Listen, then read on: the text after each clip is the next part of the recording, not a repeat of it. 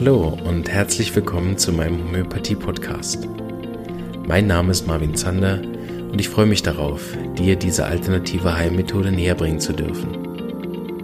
Ich werde dir die Hintergründe und Grundlagen leicht verständlich erklären, von meinen Erfahrungen und Erkenntnissen berichten und dir ermöglichen, alle Bereiche dieser ganzheitlich wirkenden Therapie kennenzulernen. Ich freue mich, dass du dabei bist und wünsche dir viele Erkenntnisse bei der heutigen Episode.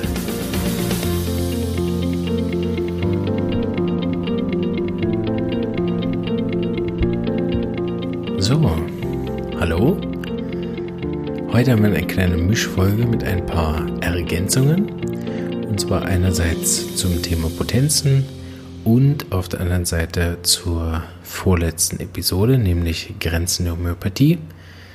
Ich habe die selber nochmal angehört und äh, fand zwar alles ganz toll, was ich da gesagt habe, allerdings ähm, hatte ich persönlich das Gefühl, es ist nicht so rund geworden auf den Punkt hin, dass es dann nachher ganz klar ist.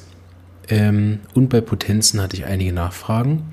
Da habe ich inzwischen ein Facebook Live zugemacht. Wer also bei mir in der Gruppe ist, kann sich das auch noch mit Bild anhören. Das Video. Ähm, ja.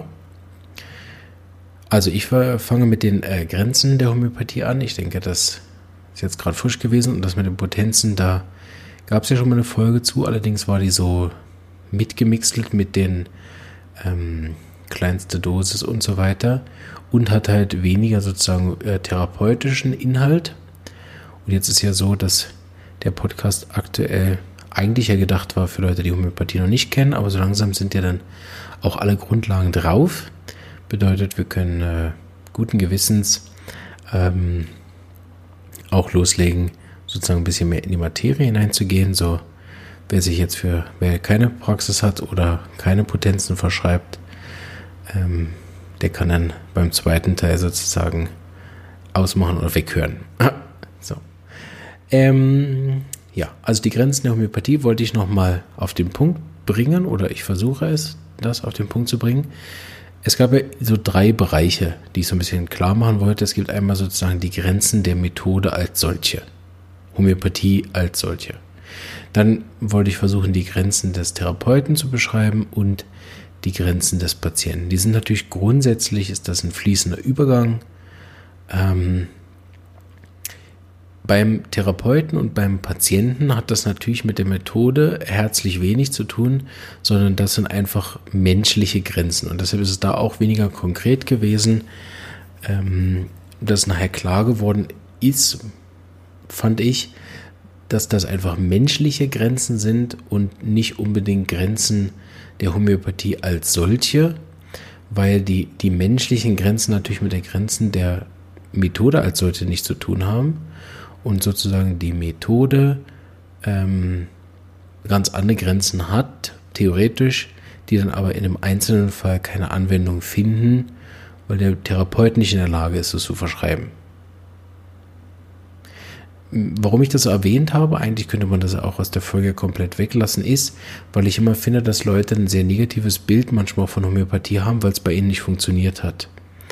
Und mir ist das immer so ein bisschen ein Herzanliegen, dass das ohne jetzt meine Kollegen oder mich äh, zu sehr in den Staub zu drücken oder die Schuld zum Patienten zu geben. Aber meiner persönlichen Erfahrung nach ist ein Versagen der Homöopathie in den seltensten Fällen ein Problem der Homöopathie als solche, dass die Therapieform das nicht hergeben würde, sondern ist es aus meiner Perspektive meistens ein Problem beim Therapeuten oder in der Kommunikation Therapeut und Patient. Ähm, wobei ich dann natürlich aus meiner Therapeutensicht mehr die Therapeuten ins Gebet nehme als die Patienten selber, weil die Patienten ja aus einer Unschuld heraus in Anführungsstrichen unfähig sind, die richtigen Antworten zu geben und nicht aus sozusagen mangelnder Kompetenz. Deshalb habe ich aber auch erwähnt, dass die Kompetenz in Homöopathie zu erringen äh, viele, viele verschiedene äh, Grundvoraussetzungen macht, die als solcher von einem Mensch aus meiner persönlichen Sicht gar nicht zu erreichen sind. Bedeutet das sozusagen, dass das notwendige Kompetenz also die notwendige Kompetenz, um jeden Fall korrekt zu verschreiben, aus meiner persönlichen Sicht gar nicht erreichbar ist, weil die Notwendigkeit, die es benötigt, um all das abzudecken, dann gar nicht gegeben ist. Weil er nicht alles weiß. so, auf den Punkt gebracht, der Therapeut kann nicht immer jeden Fall äh, individuell in seiner Ganzheit erfassen, aus dem einfachen Grund, weil er dazu viel mehr wissen müsste, als ein einzelner Mensch wissen kann. Deshalb hat man viele Bücher, Computerprogramme und wie ich eine Supervision, dass ich Fälle, die nicht laufen, in Supervision bringe. Und deshalb weiß ich, dass es eben manchmal oder in den meisten Fällen nicht an der Homöopathie liegt, sondern am Therapeuten. Äh, weil wenn ich dann ein Mittel, zwei Mittel und es wirkt und läuft irgendwie nicht so wie gewohnt, ich ihn dann in Supervision bringe und plötzlich läuft super, dann waren halt die ersten zwei Mittel nicht schlecht, weil die Homöopathie nicht wirkt, sondern weil der Fall einfach von mir nicht in der Art erkannt worden ist, ähm, sodass die Mittel vielleicht kleinere Sachen verändert haben oder eine Teilwirkung gegeben haben, aber sicherlich nicht, dass sie Minimum waren, also das Mittel, was die gesamte Totalität des Patienten abgedeckt hat. Und deshalb sind mir das einfach noch zwei wichtige Bereiche, damit die Leute eben nicht durch die Welt laufen und behaupten, Homöopathie wirke nicht. Aus meiner Sicht ist es andersrum. Wann immer das Arzneimittel auf einen Fall verschrieben worden ist, wo man potenziell hätte heilen können und es nicht funktioniert hat, liegt die Verantwortung dabei beim Therapeut, der aber als begrenztes menschliches Wesen nicht in der Lage ist, alles das zu wissen, um jeden einzelnen Fall äh, in seiner Ganzheit zu erfassen. Meine Behauptung. Und deshalb gibt es halt Grenzen von Homöopathie, die eigentlich gar keine sind, sondern die sozusagen menschliche Grenzen aufweisen. Und das ist ja noch bei, bei einigen anderen Therapien der Fall, dass sozusagen die Therapieform an sich mehr könnte, äh, aber der Mensch einfach begrenzt ist, all das Wissen mit einbringen zu können. So unterscheiden sich eigentlich gute und schlechte Therapeuten gar nicht so sehr in ihrem Wissen oder ihrer Persönlichkeit, sondern eigentlich vielmehr in der Erfahrung. Das ist eigentlich der wichtigste Aspekt, zumindest den ich beobachte, vor allem in der Art, wie wir arbeiten, ähm, ist die Erfahrung wichtig aber wir stützen uns natürlich als Homöopathen auch auf ganz viele Informationen äh, von, von, von Dritten sozusagen. Bedeutet, es braucht auch eine ganze Menge Vertrauen und dann die eigene Klarheit, äh, das auch zu überwachen. Ne? Also, ja. Aber da kommen wir jetzt sehr hinein in die Details. Das machen wir sicher im Podcast irgendwann auch noch, dass wir das nochmal ganz genau auseinandernehmen. Verschiedene Sachen, was so den Therapeuten betrifft. Aber so detailliert macht es vielleicht noch keinen Sinn, da heute reinzugehen, sonst wird die Folge auch wieder ewig. Ähm, also deshalb nochmal ganz klar, die Grenzen der Homöopathie sind in der Methode da, wo keine Selbstheilung stattfinden kann, aus den Gründen, dass die Lebenskraft diesen Bereich nicht mehr herstellen kann. Beispielsweise, wie ich erwähnt habe, eben Endstadiumzustände, wo die Lebenskraft viel zu schwach ist, um den Körper noch zu wiederherzustellen, oder wo zentrale Organe, die für die Aufrechterhaltung des Patienten notwendig sind, nicht mehr in der Lage sind, eine Selbstheilung zu machen, ähm, oder auch wo, wo im Endstadium sozusagen ähm, die Zeit nicht ausreicht, die eine Heilung benötigen würde. Ne? Mm, sodass der Patient sozusagen schneller stirbt, als was er heilt. Beispiel. Ähm, dann sind die Grenzen noch überall da, wo ein mechanisches Problem vorhanden ist, also wo, wo sozusagen zur vollständigen Heilung eine Korrektur nötig wäre. Bei Verletzungen ist das oft der Fall oder Krankheiten, die einen chirurgischen Eingriff benötigen. Mm, das sicher auch umstritten, weil äh, bestimmte Sachen äh, glaube ich, auch aus der chirurgischen Sicht als Krankheit gelten, die aber dann ähm, aus, der, aus der Lebenskraftsicht vielleicht auch gar keine sind. Aber das äh, nur so am Rande erwähnt. Ähm, zum Beispiel, wenn ich eine Warze operiere, dann ist es sicher ein chirurgischer Eingriff notwendig, um die wegzubekommen.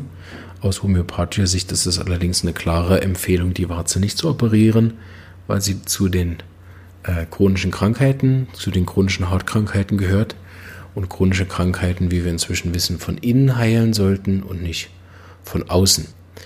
Ähm, es kann aber durchaus sein, dass bei Erwachsenen, die ihre Warzen schon 50 Jahre haben, die Warze per se nicht heilbar ist, weil die Homöopathie respektive die Lebenskraft diese Warze gar nicht als Krankheit wahrnimmt, weil sie in dem Sinne ja außer ästhetisch, also kosmetisch, schönheitsmäßig, ja auch in dem Sinne keine Probleme darstellt. Anders sieht es dann natürlich aus mit entarteten Muttermalen, die so Vorstufe von Krebs sind. Da ist die chronische Krankheit nicht stabil wie bei einer Warze, sondern da ist sie fortschreitend. Und hier sollte von der Homöopathie eine Heilung stattfinden, sofern dieses Fortschreiten des Muttermals tatsächlich Richtung Krebs geht und nicht nur ein ästhetisches Problem darstellt. Also manchmal wachsen die einfach nur und das sieht nicht schön aus. Und dann ist sozusagen die Chance da, dass es entartet, einfach weil es wächst. Aber grundsätzlich ist es noch nicht ein Präkanzerose, also ein, ein, ein wirkliche Vorstufe von Krebs, sondern sozusagen nur das, der Risikofaktor einer Vorstufe. Dann erzählt das zu den kosmetischen Schönheitsoperationen aus der Sicht der Homöopathie.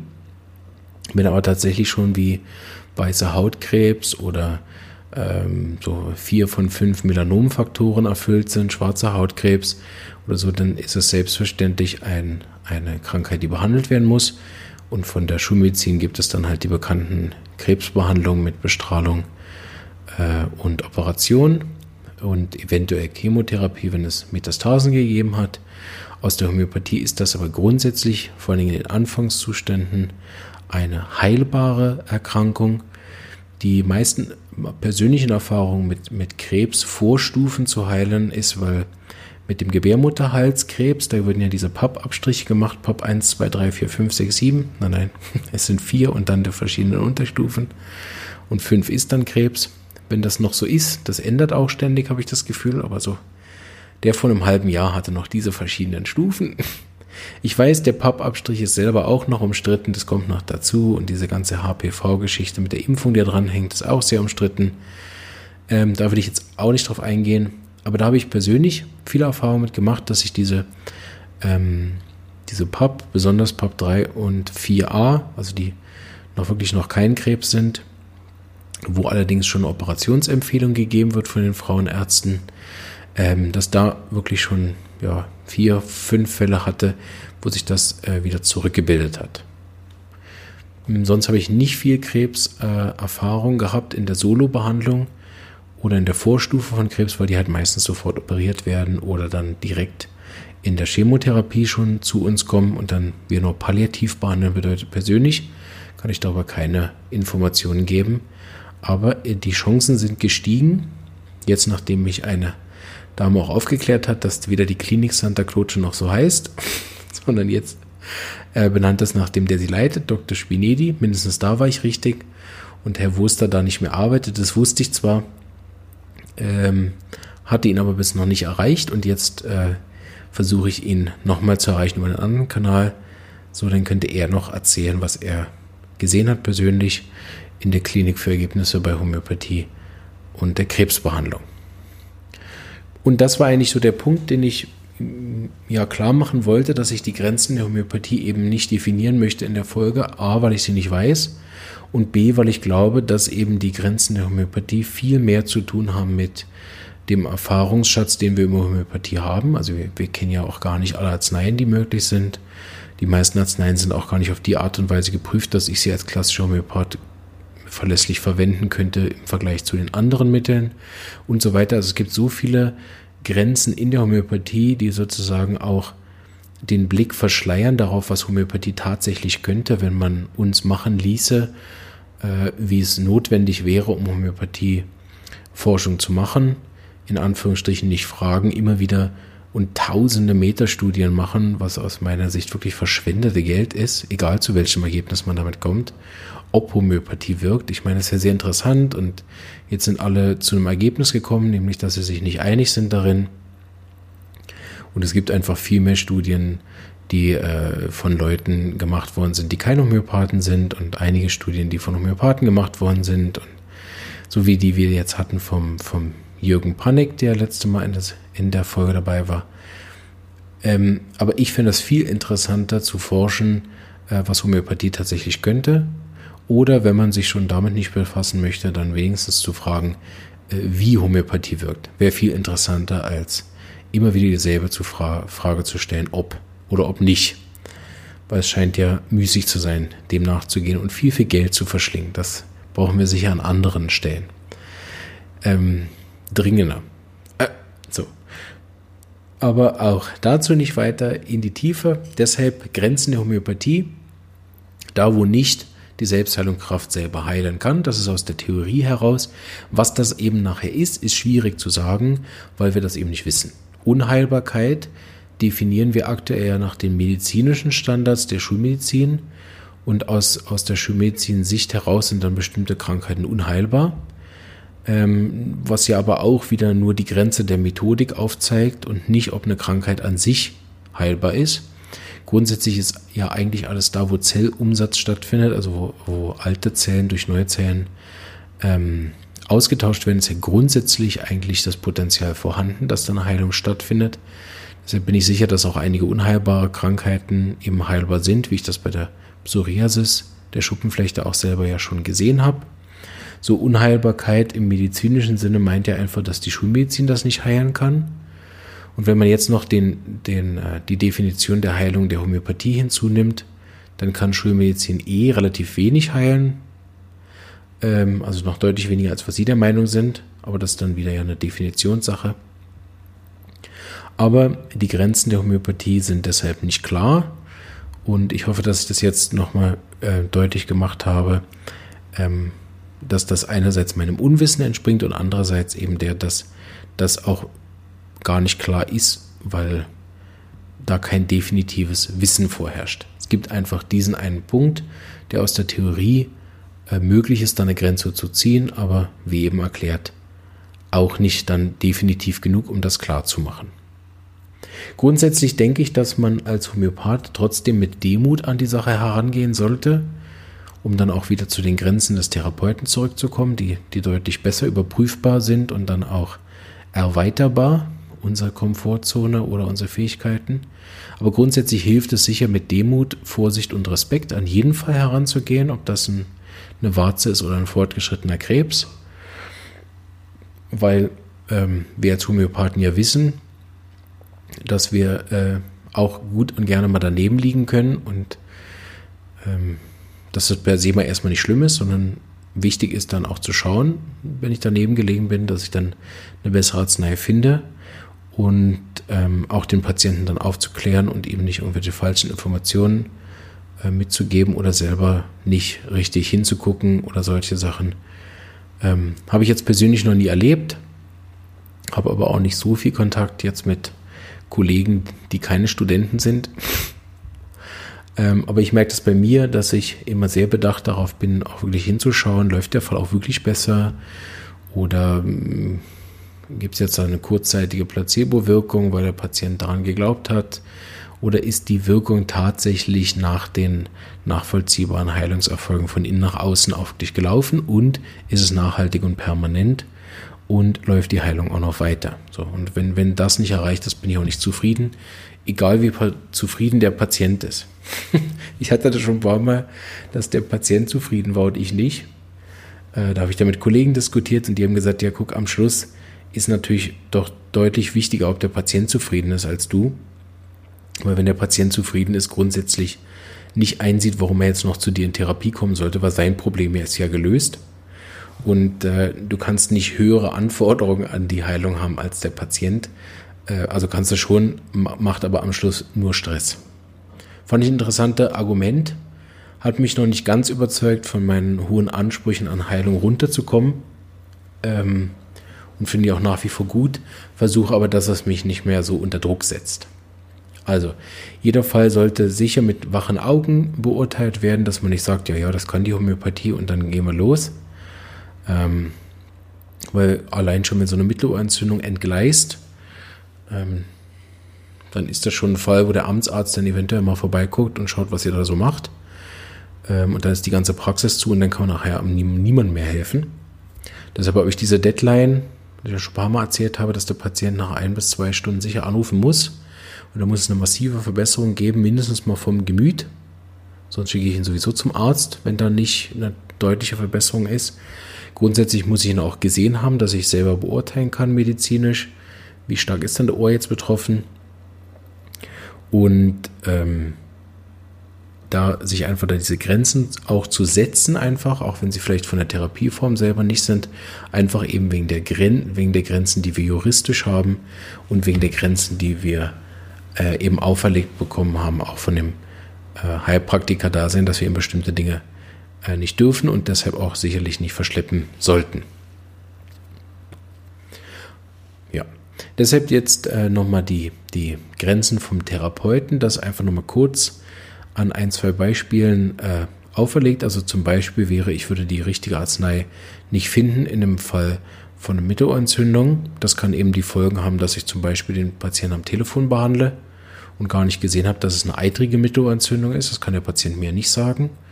Dann Arzneimittel verwende, die die Symptome von Eiter, stinkend, gelbe Absonderung und so weiter nicht abdecken und dann sozusagen nur den Schmerz behandle oder nur das Gemüt dann habe ich sozusagen einen inhaltlichen Fehler begangen, dass ich als Homöopath nicht den ganzen Fall abgedeckt habe, sondern nur einen Teil. Und das kann ich jetzt jede beliebliche Variante davon machen, wann immer ich nur einen Teil abgedeckt habe und nicht die ganzen wichtigen Symptome.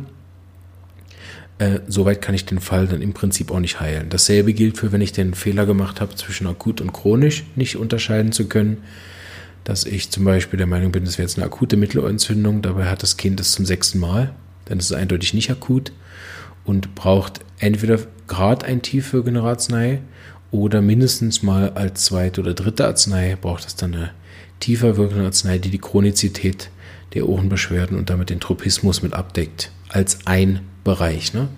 Wir sind ja keine Schulmediziner, wir verschreiben ja nicht auf die Mittelohrentzündung hin, sondern die Mittelohrentzündung ist dann ein Teilbereich dessen, was wir an Symptomen abdecken. Das Gemüt ist wichtig, der Auslöser ist essentiell, die Art der Erkrankung ist wichtig ähm, und damit je nach Arbeitsweise dann die Miasmatik mit einfließen zu lassen in die chronische Behandlung von Krankheiten.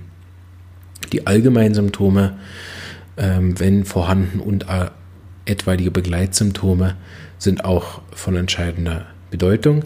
Das werden wir im, jetzt demnächst auch machen, wenn wir das vollständige Symptom machen ähm, im Podcast, dass wir da nochmal genau drauf eingehen, was es denn alles benötigt. Also wenn der Homöopath da irgendwo einen Fehler macht, wenn er medizinisch das nicht richtig einschätzen kann ähm, und auch wenn eben der ähm, Homöopath zum Beispiel nicht in der Lage ist, ähm, richtig einzuschätzen, in welcher Zeit so ein Fall heilt. Also wenn ich zum Beispiel einen chronischen Fall von Migräne habe, der Patient hat seit 20 Jahren Migräne und ich gebe jetzt ein Mittel und sage, der Patient soll nach zwei Stunden wieder anrufen oder auch nach einer Woche, dann ist das sicherlich bei der Mittelohrentzündung eine gute Idee.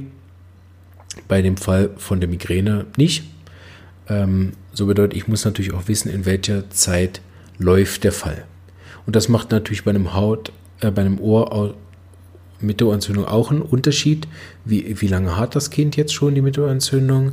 Ist es eitrig oder nicht? ist es beidseitig oder nicht. Das macht dann auch für die Länge des Falls wieder natürlich einen Unterschied, ähm, damit ich auch weiß, in welchem Zeitraum das heilt. Mm, dann ist natürlich die ganze Kompetenz der Anamnese-Technik, also wie frage ich den Patienten. Ich habe das jetzt gerade in der Abschlussprüfung viel gehört, dass geschlossene Fragen gestellt werden. Das heißt, sind Sie äh, und haben Sie gerne Süßes zum Essen? So kann der Patient jetzt nur Ja oder Nein antworten. Und das sind, ist grundsätzlich eine, eine Fragetechnik, die sich nicht bewährt hat, weil der Patient so nur Ja-Nein-Antworten gibt.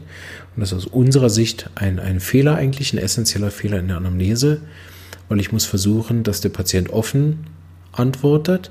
Dazu muss ich ihm eine offene Frage stellen. Welche Geschmacksrichtung haben Sie am liebsten zum Beispiel?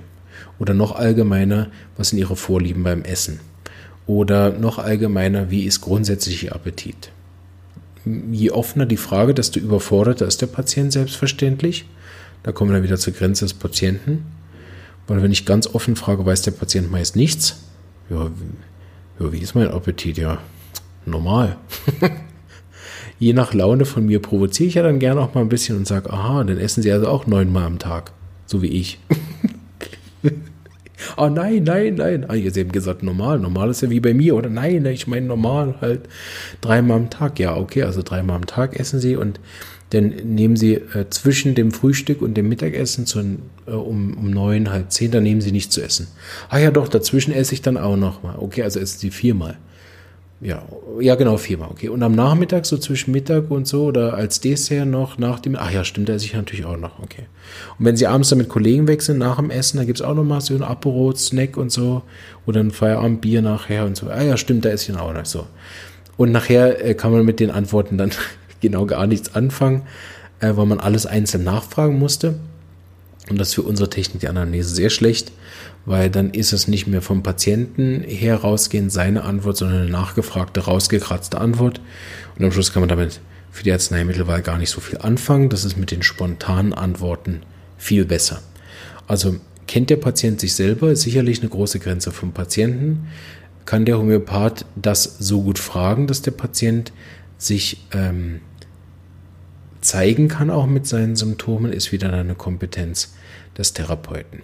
Und so weiter. Ich hoffe, dass ich das äh, klar machen konnte, was ich damit meine, dass eben die Grenzen nicht so klar sind und ähm, dass die Grenzen eben meistens beim Therapeuten liegen oder dann eben beim Patienten, ähm, was dann eben die, die Kommunikation zwischen den beiden Bereichen betrifft. Die meisten Grenzen der Homöopathie liegen da. Und deshalb auch äh, der Podcast ja eigentlich mehr gemeint für die Patienten, dass sie so ein bisschen hinter die Kulissen gucken können oder auch verstehen, was will denn der Homöopath eigentlich von mir genau wissen. Und da will ich eben jetzt dann in den kommenden Monaten darauf eingehen, was ist ein vollständiges Symptom, was sind so Beispiele für Auslöser, ähm, Gemütssymptome, was ist das, was sind gute Gemütssymptome, was nicht und so weiter. Da ähm, will ich die kommenden Folgen ein bisschen drauf eingehen und schauen, ähm, ob das klappt. So, jetzt noch den zweiten Bereich der Folge, den wollte ich auch noch machen, nämlich das Thema von Potenzen. Da habe ich zwei Fragen bekommen. Ich suche sie gerade. Also, ähm, die eine Frage äh, bezog sich auf die, so, auf die Dosierung. Na, wir hatten doch noch eine Potenzfrage. Irk. Okay. Ähm, bis ich die gefunden habe, mache ich kurz die Dosierungsfrage. wie dosiere ich eine Arznei, respektive warum dosiere ich sie so, wie wir sie im Moment dosieren? Man kann sagen, bei uns in der Praxis haben wir zwei Formen der Dosierung. Das eine ist die chronische Dosierung für chronische Fälle und die Dosierung für akute Fälle. So. Die Dosierung für akute Fälle unterscheidet sich insofern, dass sie eigentlich nach Bedarf verabreicht wird, so sehr individuell ist und sozusagen reicht von einer Dosis bis zu sechs, in seltenen Fällen auch mal mehr. Ich habe es zwar noch nie verwendet, aber es gibt sicherlich auch Möglichkeiten, äh, mit dem L-Impotenz akut zu arbeiten. Da kann es dann sogar noch häufigere Dosierungen geben. So in der akuten Phase arbeitet man ja nach Bedarf, ähm, wie viel Unterstützung die Lebenskraft braucht. Da hat man sicher mit der Zeit eine Erfahrung und unser Standardwert ist da sicherlich 1 bis 3. Die gibt man dann im Abstand zum Beispiel von einer Viertelstunde, halbe Stunde, Stunde in irgendeiner Art und Weise, wie es dann halt nötig ist. Interessanter wird es dann schon bei der chronischen Verschreibung. Da geben wir ja nur ganz wenig. Das ist ja einmal, zweimal oder maximal dreimal, wenn man das erste Mal das gibt. Und es gibt da so zwei Sachen, die, die ich kennengelernt habe. Das eine ist die sogenannte, ja, sogenannt, ist die gar nicht so genannt. Die ist einfach so die Doppeldosis am Morgen früh nüchtern. Also man gibt eins, 15 Minuten später das zweite und 15 Minuten später kann der Patient essen. Und dann gibt es noch die dreimal, die an verschiedenen Tagen oder zu verschiedenen Zeiten verschrieben werden. Also ich gebe zum Beispiel manchmal dreimal jeden Morgen oder jeden Abend oder morgens, abends, morgens oder eben andersrum dann abends, morgens, abends. Grundsätzlich beruht diese zwei Sachen erstmal primär natürlich als Student auf der Erfahrung von Dr. Hughes im Nachmachen ähm, es gibt dahinter aber auch äh, einen Teil, den wir übernommen haben vom Organon 6 aus dem Paragraphen, wo er die L-Impotenzen vorstellt, dass er vorschlägt, ganz allgemein, bevor er von L-Impotenzen redet, dass er vorschlägt, dass wenn man die Arznei wiederholt, man einerseits entweder in der Potenz steigert oder in der Dosierung. Das heißt, entweder gebe ich nach C30 eine Dosis, gebe ich danach entweder C200 eine Dosis oder ich gebe C30 zwei Dosen. Das sind die zwei Möglichkeiten, die Hahnemann vorgeschlagen hat und mit den L-Potenzen hat er beides dann verwirklicht. Diesen Vorschlag und wir machen das mit den C-Potenzen sehr erfolgreich, wie ich finde. Bedeutet, wir fangen meistens aus, äh, mit zwei Dosis an und können dann auf drei steigern. Grundsätzlich könnte man natürlich auch eine Dosis geben, ähm, da beruhen meine Erfahrungen wiederum auf äh, zwei verschiedenen Kollegen. Einerseits auf meinem Kollegen Dr. Rajiv Pares aus Indien, der immer nur eine Gabe gibt und damit hervorragende Erfolge hat. Und äh, meinem Kollegen Stefan Bauer, der eine ähm, interne Studie gemacht hat. Er hat nämlich diese Doppeldosis gegeben ähm, zweimal oder einmal und hat gesagt, dass er mit der Doppeldosis 15 Minuten am Morgen äh, keinen Unterschied feststellen konnte zwischen einer und zwei. So hat er sich für den sogenannten Sicherheitsaspekt entschieden, als er gemerkt hat, dass es keinen großen Unterschied macht, dass es keine äh, Überdosierung damit vermehrt gibt oder verschlimmerte Erstverschlimmung oder so weiter.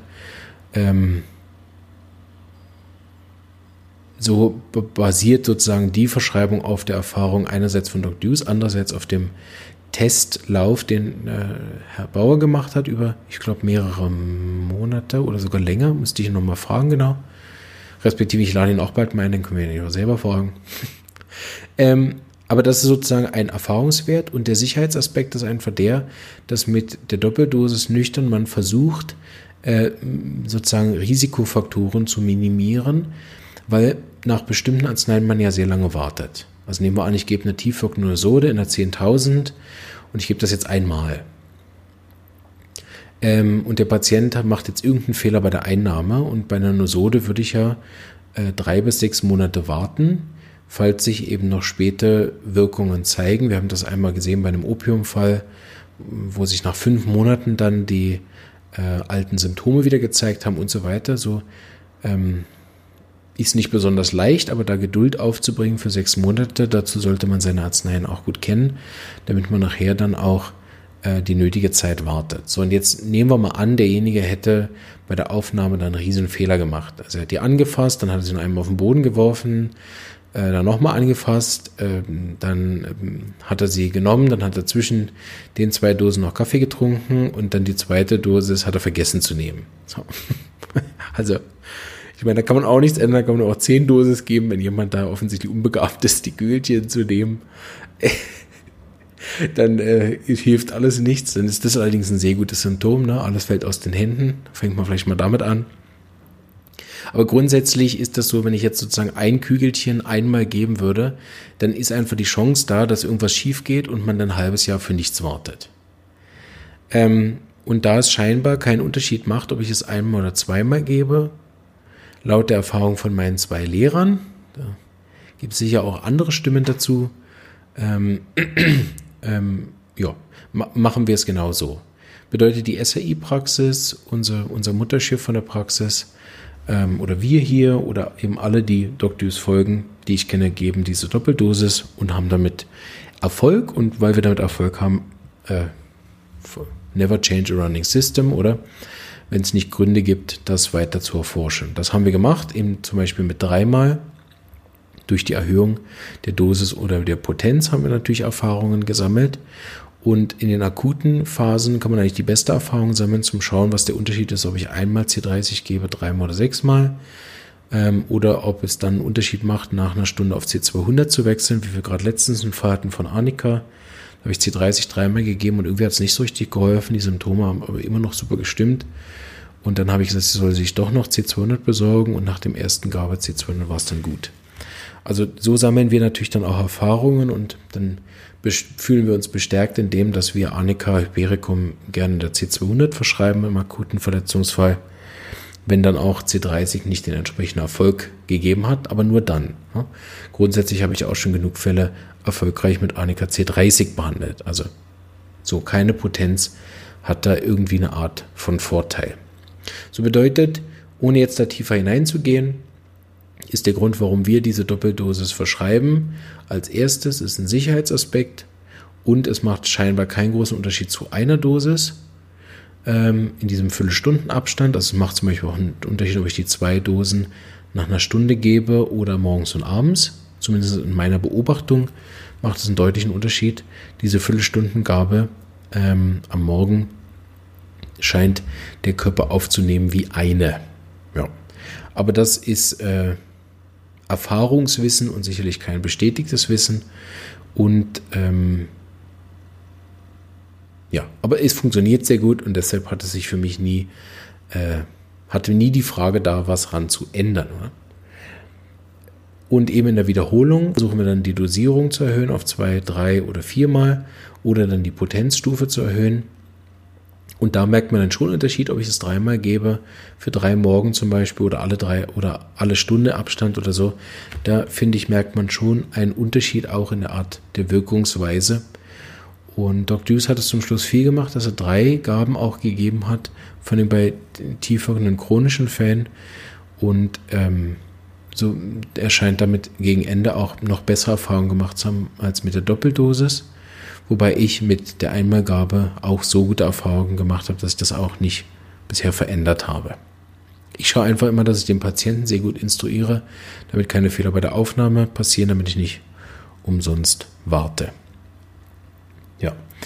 Grundsätzlich kann ich aber nochmal sagen, dass mein, mein Kollege Dr. Rajiv Perez in Indien wirklich immer nur mit einer Gabe arbeitet und äh, das genauso gute Erfolge bringt eben wie die Doppeldosis. Ja. Scheint also wirklich auch da äh, keinen Unterschied in der Art zu geben, dass er jetzt andere Erfolge hätte als wir, wenn wir es doppelt geben. Das mal zu der Dosierung. Ich, äh, das war aber gar nicht die Frage, die ich meinte. mal gucken, ob ich es auf die Schnelle jetzt hinkriege, diese Sache zu finden. Ich weiß eben, es hatte mit der Höhe zu tun, der Potenz. Wie gesagt, ich habe das im Live-Video beantwortet. So eigentlich müsste ich natürlich wissen, was ich vor zwei Wochen da geredet habe, aber ich war zwischendurch in den Ferien und habe alles vergessen. Hm, einschließlich auch die Frage. Ah, ich erinnere mich wieder. Ha, ist noch gekommen. Also die Frage war recht spezifisch. Die Frage war, wie man bei überempfindlichen Patienten dosiert. Eine sehr spezifische Therapeutenfrage. Ähm, darauf wollte ich mich nicht nochmal eingehen, sondern das ist in dem Live-Video zu sehen für die Leute, die es dann wirklich interessiert explizit oder ich nehme dazu irgendwann nochmal eine Folge auf, weil das ein größeres Thema. Ich wollte hier aber nochmal auf den Unterschied der Potenzen eingehen. Wann arbeite ich mit einer C9, also einer Schüsselsalz- oder Tiefpotenz? Wann arbeite ich mit einer Potenz über C12, C30? Wann arbeite ich mit einer Potenz über C200, M und XM? Und wann nehme ich noch höhere Potenzen? Und auch da beruht viele dieser Verschreibungen auf der positiven Erfahrung. Grundsätzlich gilt aber, dass die Potenz nie über der Arzneimittelwahl steht. Also wenn das Arzneimittel nicht stimmt, kann ich egal welche Potenz ich geben, es wird sich keine Verbesserung zeigen können, weil ja das äh, Total der Symptome nicht mit der richtigen Arznei abgedeckt ist. So, das geht vor. So grundsätzlich ist auch wurscht, ob der Patient jetzt eine D9 daheim hat, eine D30 oder C8 oder nachher nur, ich hatte auch schon Leute, die haben dann nur Hochpotenzen da. Ähm, das ist prinzipiell absolut ungeeignet, wenn jetzt jemand nur Tausender Potenzen daheim hat, äh, weil man dann immer mit Kanonen auf Spatzen schießt, das erkläre ich gleich noch. Aber grundsätzlich ist erstmal die Arznei entscheidend. Man muss die richtige Arznei finden und die Potenzwahl als solche anschließend ist dann wichtig eben nicht sozusagen schulmedizinisch zu verschreiben. Ich merkt das immer wieder, dass wenn wir diskutieren über Krankheiten, dass uns immer wieder so ein kleiner, wenn wir nicht aufpassen, biegen wir dann rechts ab und, und äh, verschreiben dann Homöopathie wie Schulmediziner, oder? Für körperliche Beschwerden C30 und für seelische C200 oder C1000 oder für körperliche C9 und für äh, psychische Beschwerden C30. Ne? Das sind so diese ähm, Einteilungen, die, die dann uns denken lassen, dass einmal liegt die Krankheit auf der körperlichen Ebene und einmal liegt die Krankheit auf der seelischen Ebene. Das ist natürlich Quatsch, weil aus der Homöopathie äh, die Krankheit immer auf der seelischen Ebene liegt. Sonst würden wir mit Homöopathie gar nicht arbeiten, respektive seelisch ist dann natürlich schon wieder der falsche Begriff, ist natürlich auf der Ebene der Lebenskraft, die Disharmonie. So bedeutet die Potenz, stelle ich mir persönlich vor, in der Mangelung an Beweisen, stelle ich mir das persönlich vor als ein, eine Zwiebel, also das Problem ist eine Zwiebel und die Potenz ist ein Messer. Ja, ist auch nicht ganz richtig. Ich versuche es nochmal. Also das Problem ist eine Zwiebel und die Potenz ist, wie tief ich mit dem Messer in die Zwiebel hinein einschneide. Also habe ich das Gefühl, das ist eine große Zwiebel und da braucht man ein paar Schichten abzutrennen. Und ich möchte auch bei dem Fall auf Anhieb mal ein paar Schichten abtrennen. Dann ist natürlich so, je mehr Schichten ich abtrenne, desto mehr brennt es in den Augen, wenn ich eine Zwiebel schneide. Und wenn ich an den Kern des Problems komme, dann brennt es so richtig. Bedeutet, wenn ich dem Patienten in der, der, in der aktuellen Situation zutraue, seine ganze Zwiebel einmal durchzuschneiden und mal zu schauen, wie es so brennt, dann kann ich mit einer sehr hohen Potenz anfangen und mal ordentlich reinschneiden.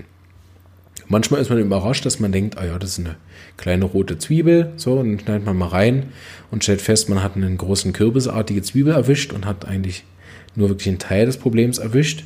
Aber wenn man sich sicher ist und den Fall überblickt, dann kann man eigentlich aus meiner Erfahrung inzwischen relativ ungefähr präzise voraussagen, wie groß die Zwiebel ungefähr ist. Man, weiß es nie genau, aber ich habe das Gefühl, so nach jetzt acht Jahren habe ich eine relativ gute Einschätzung dafür, wie lange so ein Fall etwa braucht, bis er besser ist. Vorausgesetzt, man gibt die richtige Arznei natürlich. Und ähm, da habe ich die Erfahrung gemacht, dass wenn man so einen Fall dann mit einer 10.000 öffnet, dann gibt es viel Erstverschlimmerungen, das Tränen viel in den Augen, die High-Reaktionen sind enorm, ähm, meistens mehrheitlich auf der Ebene von der Persönlichkeit, weil ich ja tief im Menschen arbeite. Und wenn man das ein bisschen klarer bekommen hat, dann ist eben auch die Potenzwahl nicht mehr so eine Hexerei, finde ich. Also die, die hohe, höheren Potenzen wirken nicht stärker, auch wenn das manchmal so aussieht, nachdem ich sie bekommen habe, sondern die hohen Potenzen wirken tiefer im Männchen innen. Das heißt ja aber nicht, weil wenn sie ganzheitlich wirken, gibt es selbstverständlich auch körperliche Reaktionen, aber ich komme tiefer in das Problem hinein. Zum Beispiel habe ich es deutlich öfter, dass mit einer Hochpotenz, also höher als M oder XM, äh, höher als C200, also M oder XM, dass dann eher mal alte Beschwerden hochkommen, alte äh, Gefühle hochkommen, alte ähm, Krankheiten aus der Familie sich zeigen, also genetische Probleme angegangen werden, was mit C30 und C200 auch passiert, aber viel seltener der Fall ist, sondern da gibt es mehr Reaktionen, ähm, die, die in letzter Zeit gewesen sind.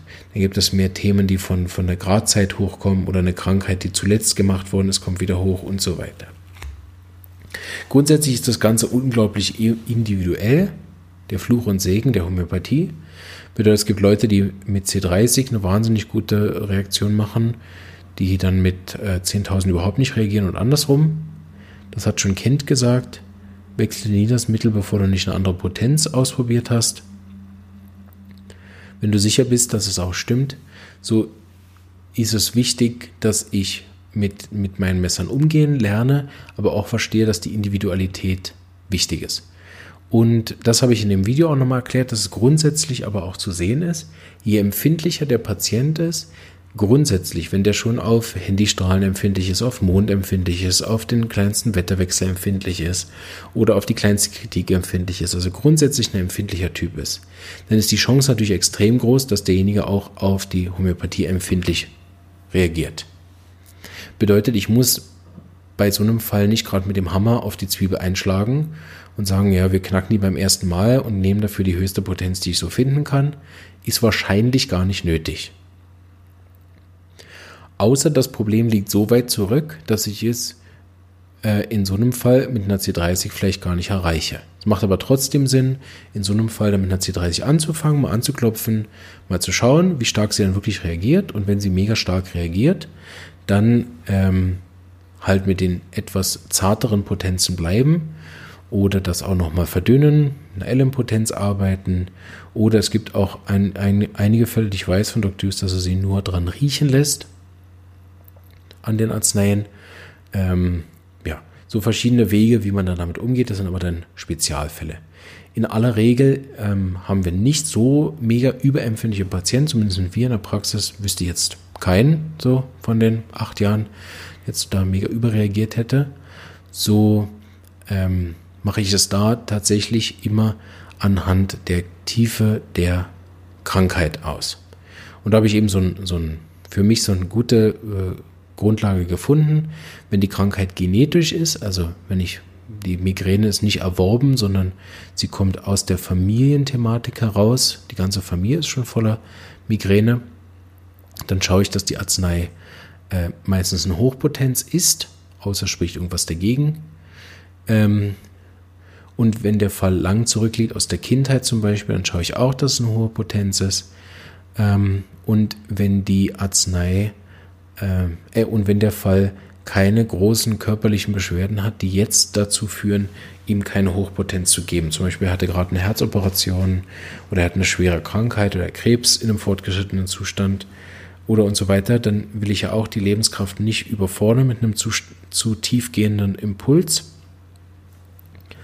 ähm, und wähle dann lieber eine Potenz, wo ich dann auch noch steigern kann. Grundsätzlich hat Hahnemann geschrieben, dass das Steigern der Potenz äh, möglich ist, dass das kleiner werden der Potenz aus seiner Sicht nicht äh, möglich ist oder nicht ratsam ist, also von der C200 zu einer C30 zu gehen, empfiehlt er nicht, von der C200 wenn dann höher. Respektive Hahnemann höchste Potenz war die C30. so, also diese höher steigen. Ähm, es gibt aber auch Homöopathen, die da ganz andere Erfahrungen gemacht haben. Also auch das ist äh, sehr individuell. So, jetzt habe ich euch wahrscheinlich komplett verwirrt. ähm, ja, das sind eben diese speziellen Themen, wenn man eben dann versucht, Einzelfälle zu verallgemeinern, dann kommt nachher eben so ein paar grobe Leitsätze heraus, aber in jedem Fall ist es dann eben wieder einzeln zu überprüfen. Und da fasse ich nochmal die Rubriken zusammen. Also grundsätzlich muss ich gucken, wie alt ist die Krankheit. Punkt 1. Auf welcher Ebene liegt die Krankheit? Punkt 2. Welche Arznei verschreibe ich? Ist es eine Arznei, die ich auch in der Hochpotenz geben kann? Oder ist es eine Arznei, die grundsätzlich schon sehr viele Reaktionen bringt, wie zum Beispiel Graphit oder Carzinosin? Gibt es ein paar Arzneien, da sollte man wirklich sicher sein, wenn man die gibt, weil die aus der Erfahrung von vielen Jahren äh, gezeigt haben, dass sie gewisse starke Reaktionen machen. Also muss ich wirklich Graphit in XM geben äh, in 10.000 ähm, oder reicht nicht auch mal eine C30 zum Anklopfen? So. Ähm, oder ist es sogar ein Fall, wo ähm, die Beschwerde so ist, dass ich gar nicht in der Hochpotenz anfangen kann? Also wie, was für eine Art von Erkrankung, um welche handelt es sich? Wie gut kenne ich den Fall, ist auch ein Punkt verstehe ich den Fall auch in seiner Gänze. Ich habe zum Beispiel als Anfänger nie höher gegeben als eine C200, in dem Wissen, dass ich ja jederzeit steigern kann. Ähm, was sich als sehr positiv herausgestellt hat, die Art so zu arbeiten und ich sehr gute Erfahrungen gemacht habe und dadurch auch die Potenz C200 sehr gut kennengelernt habe, auch wenn es natürlich nicht sehr individuell war. Aber ich habe einfach jeden Fall entweder mit C30 oder C200 eröffnet. Da muss man sich auch weniger den Kopf machen. So. Und ähm, wenn es dann ähm, sehr gut gelaufen ist, aber schnell wieder zurückgegangen ist, dann habe ich eine höhere Potenz nachgeschoben und bin damit sehr gut gefahren und habe darüber auch die einzelnen Potenzen über die Jahre sehr gut kennengelernt. Und man entwickelt dann einerseits ein Gefühl, aber auch eine Erfahrung damit, äh, die dann im Einzelfall sehr gut zu erklären ist. Aber ich merke jetzt so im Allgemeinen, finde ich das gar nicht so leicht, da nachher eine Regel zu erklären, ohne dass es nachher dann irgendjemand kommt und sagt, ja, aber Herr Zander hat gesagt, bei einer Krankheit, die miasmatisch tiefgehend aus der Familie kommt, muss man immer eine Hochpotenz geben. Äh, ich wette, wenn ich lang genug nachdenke, fällt mir ein Fall ein, wo ich dann aus anderen Gründen mit einer C30 angefangen habe. so. Und äh, deswegen ist eigentlich die Regel zu den Potenzen, die Potenz muss zur Tiefe der Krankheit passen und das schließt eben all das mit ein.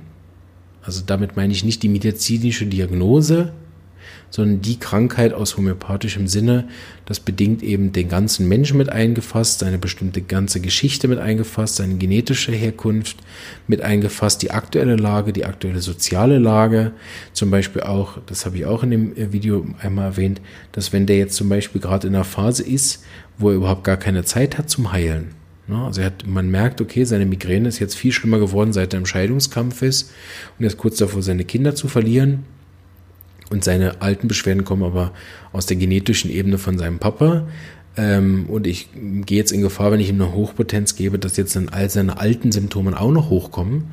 tue ich dem Patienten ja grundsätzlich wirklich überhaupt keinen Gefallen, wenn ich da jetzt äh, großartig die alten Symptome noch hochhole zu dem, ähm, was er sowieso schon hat. Bedeutet, dann ist das zwar homöopathisch in dem Punkt richtig, aber die aktuelle Situation gibt es überhaupt nicht her, dass der, dass der Patient jetzt sozusagen diese Art von äh, Reaktion überhaupt verträgt.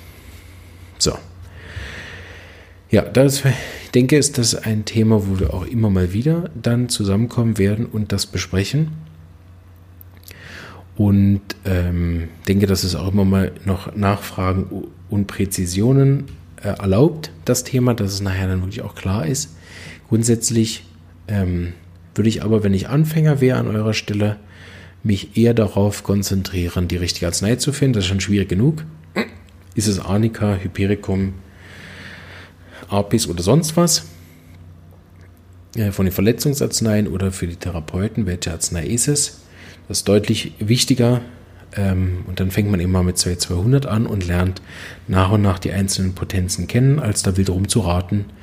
Und am Schluss weiß man irgendwie auch von keiner Potenz so richtig Bescheid. Oder sich eben einen Lehrer suchen, der vertrauenserweckend ist, so wie ich da Glück hatte mit Dr. Hughes, der einfach durch die, durch die nachvollziehbaren Erfolge gezeigt hat, dass mindestens seine Art der Dosierung dazu führt, dass es Patienten besser geht. Da kann man erstmal das nachmachen und wenn man im Laufe des Lebens andere bessere Erfahrungen macht oder Dinge, die einen mehr überzeugen oder auch dann mit der Theorie äh, besser zu Schlag kommt und versteht, wieso, was, wann, wo, dann kann man ja auch andere Potenzen geben.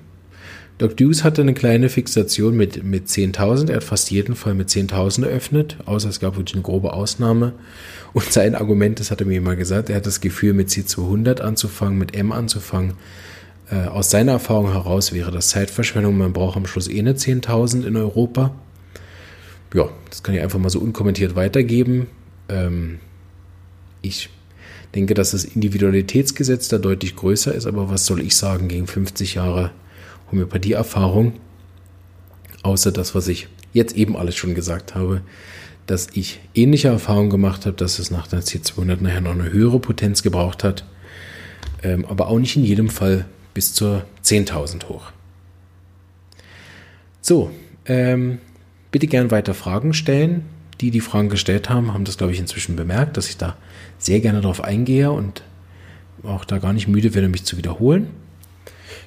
Und wenn ich das Gefühl habe, dass die Frage mehrere beschäftigt, dann mache ich da auch gern auch die sechste Folge zur Potenzierung im Podcast.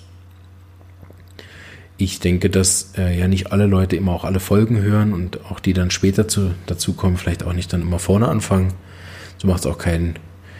Äh, ist auch nicht blöd, wenn es dann mehrmals kommt und ich meine, wie oft habe ich mir das im Unterricht angehört, wie man da was verschreibt.